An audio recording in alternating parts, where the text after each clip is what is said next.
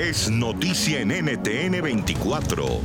Tropas estadounidenses que llegarán a Colombia el próximo lunes primero de junio no participarán en operaciones militares. Así lo aclaró el ministro de la Defensa, Carlos Holmes Trujillo.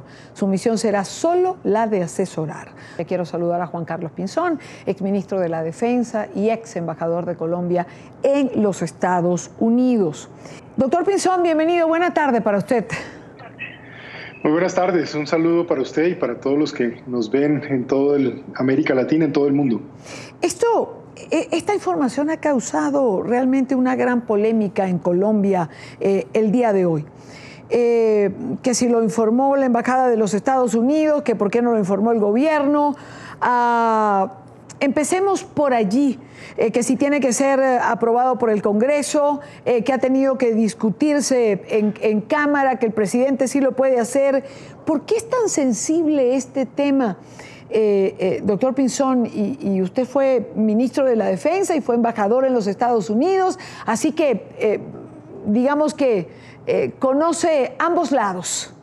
Pues lo primero que le digo es que es una buena noticia, porque Colombia debe recuperar parte de las capacidades que ha perdido en los últimos cuatro o cinco años para luchar efectivamente contra el narcotráfico, contra el terrorismo y contra distintas organizaciones criminales que bien sabemos además operan en total conexión con eh, el régimen de Maduro. Luego, en buena hora, se está volviendo a elevar el entrenamiento. Eso es lo primero. Lo segundo, este tipo de ejercicio de nuevo no tiene nada.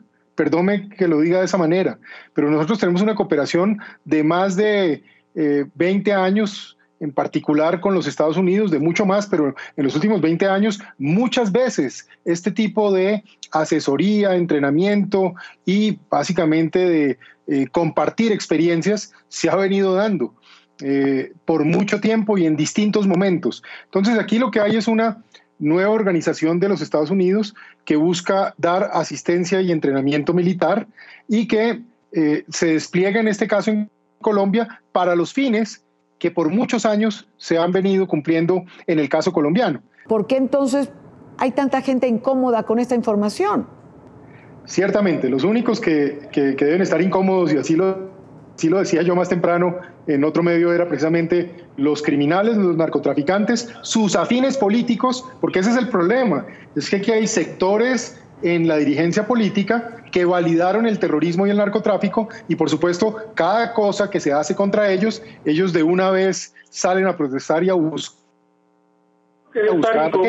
El otro que debe estar incómodo es el régimen de Maduro porque queda claro que Colombia no está solo, que si bien es cierto, nosotros aquí estamos trabajando es para luchar contra el crimen organizado y demás, pues deben entender allá que no, no es prudente eh, pensar que pueden seguir promoviendo acciones de violencia y de criminalidad contra de Colombia. Así que en buena hora, eh, pues esto funciona de esa manera. Y hay quien piensa que los Estados Unidos puede utilizar a Colombia en esta estrategia de máxima presión que se ha dicho o de la cual se ha hablado tantas veces.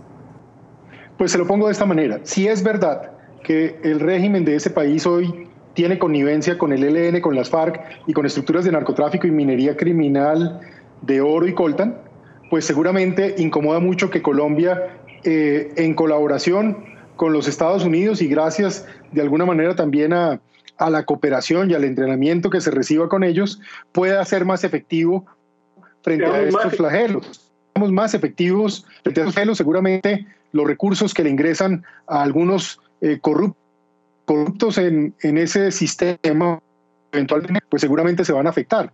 Eh, pero para nada y yo creo que en esto todos los gobernantes de Colombia han sido muy responsables históricamente, ciertamente lo es el presidente Duque y en general está dentro de la cultura de política pública en Colombia, que Colombia nunca será país agresor de nadie, que Colombia siempre será un país que respeta el Estado de Derecho internacional y que por supuesto sí nos ha preocupado por muchos años ver que más bien otros estados no tienen problema problema en darle abrigo a terroristas, en facilitar negocios de crimen transnacional como el narcotráfico y la minería criminal.